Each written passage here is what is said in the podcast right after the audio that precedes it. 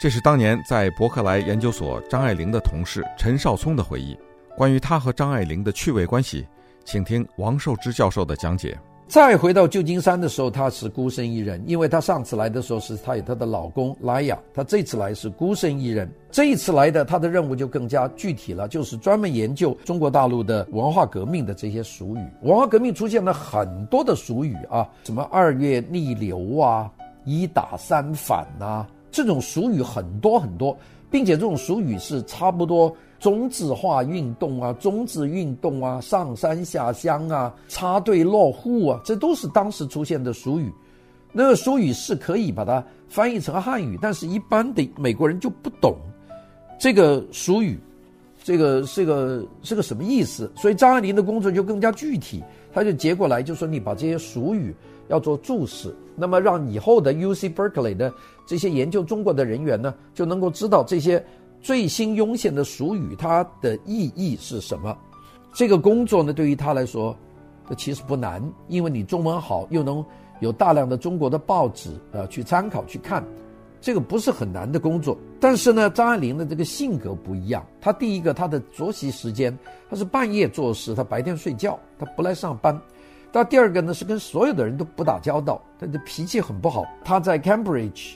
他在那边是所有的同事都不喜欢他，呃，他自己也说他不喜欢他，他不是跟夏志新写信说，我就是有几个博士学位，我估计也吃不了这个教书的饭吗？他到了旧金山，到了 UC Berkeley 来以后，他照样是我行我素，从来不按时去上班，这是第一点。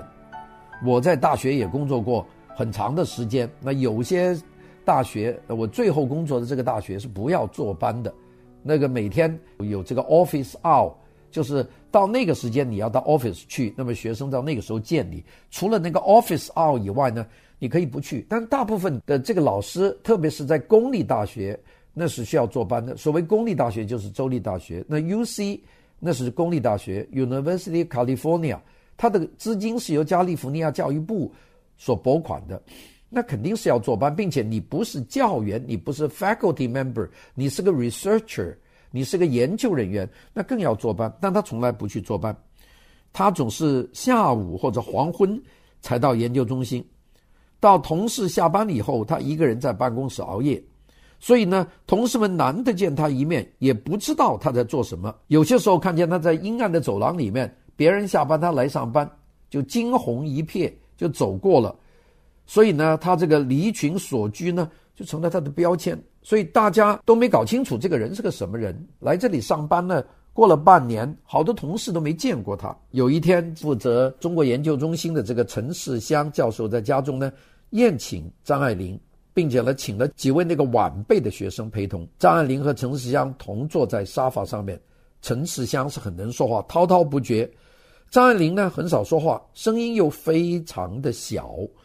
有些人说他讲话就好像自言自语，他好像听别人讲话还是自己说话，他眼睛都朝上看，他不看人，他只和陈世香一个人说话，偶然应一声陈夫人的招呼，对其他的所有的人他一概不理，所以在旁边的人看来，他就是活在他自己的世界上。这种行为，这实在是不讨人喜欢。你们设想下，如果你的身边有这么一个人的话，你恐怕也不太愿意跟他。因为他压根儿不把你当回事啊！陈世香觉得她一个人孤独了，丈夫又死了，来到这么远，就请她到家来过两次。张爱玲也不爱去，她以后就不去应酬了。不管陈氏夫妇怎么邀请，她都婉言拒绝。那么这个陈世香呢，就只好偶然以电话问候她。她在办公室上班的时候，张爱玲呢也很少发声音。他在与不在大概没有区别，他躲在他那个办公室里面，一点声音都没有，也不听音乐，好像也不怎么出入。他旁边的人都不知道他在还是不在。他和外界的联系大部分是通过写一个 note 来进行的，用纸和笔进行的。他连电话都很少打，虽然他的办公室有电话。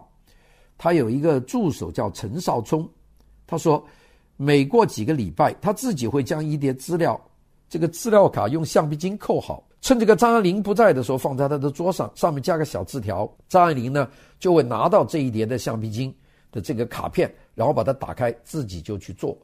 他不会跟他的助手啊陈少聪讲话。那么当然，陈少聪还是很尊重他了。就采取了一个新的对策。每天张爱玲到达的时候呢，陈少聪就避开去图书馆去找人聊天，直到确定张爱玲已经稳稳妥妥地坐进自己的那个独立王国以后，这个陈少聪才回到自己的座位上。有一天，张爱玲她得了重感冒，请了假。陈少聪呢，打了几次电话去问候，又跑到中药房配了几副药给她送去。为了不打扰他，他按了几次门铃呢，就把药包放在门口就走掉了，就不见人。这张爱玲就那么一个习惯，所以我们说张爱玲这个晚年的怪也是怪的厉害。几天以后呢，张爱玲来上班，见到陈少聪呢，没有说话，但是呢，陈少聪发现呢，在自己的桌子上有一条纸条，上面写着“谢谢”两个字，然后上面放了一瓶新买的 Coco Chanel 的五号这个香水的下面，也就是说买了一瓶香水，谢谢他。他还是会感动，就是他不愿意跟人接触。其实要说句话，有什么难呢？张爱玲的办公室和陈少聪的办公室就隔一层挡板，这都没有隔成两个房，也就是一个大办公室隔了一个挡板。你站起头来跟他说一句说谢谢，这句话是不难说的，就是这样。陈少忠后来回忆说，他和张爱玲当中就是隔了一条河，这条河啊大得不得了。就从当中穿过，谁也没有办法弥合，所以大家也不会走过这个河。但是呢，张爱玲在这个 UC Berkeley 的中国研究中心里面工作，她人际关系就相当不好了。她处处都是碰壁的，他负责找新名词，偏偏那两年的情况特殊，就就是没有新名词。其实我就不觉得没有新名词，因为我自己经历了文化大革命。那两年是新名词最多最多的时候，我们随便翻开一个一九六六到一九六七、一九六八、一九六九那几年的报纸，年年有最高指示，日日有最高指示，最高指示上都有新名词。这个新名词多得不得了，什么三支两军、一打三反。这些名词多的就简直是有时候你都觉得恐怖。有些名词，什么五幺六团队、五幺六反革命集团、五幺六行动，分到小地方还有小地方的名词，这名词特别多。张爱玲呢就说没有新名词，她就仅仅写了一篇讲文化革命定义的文章，追溯到背景的改变，附了两页名词。这个报告呢就交给了陈实香，陈实香呢就交给。代改英文的这个 Jack Serviers 和一位女经济学家看，另外还有英文教授叫做 Nathan，他们看了说看不懂。张爱玲拿回去通篇改了以后，陈教授他们说还是看不懂，所以呢就产生了争执。你看这张爱玲就搞出这种事情来了。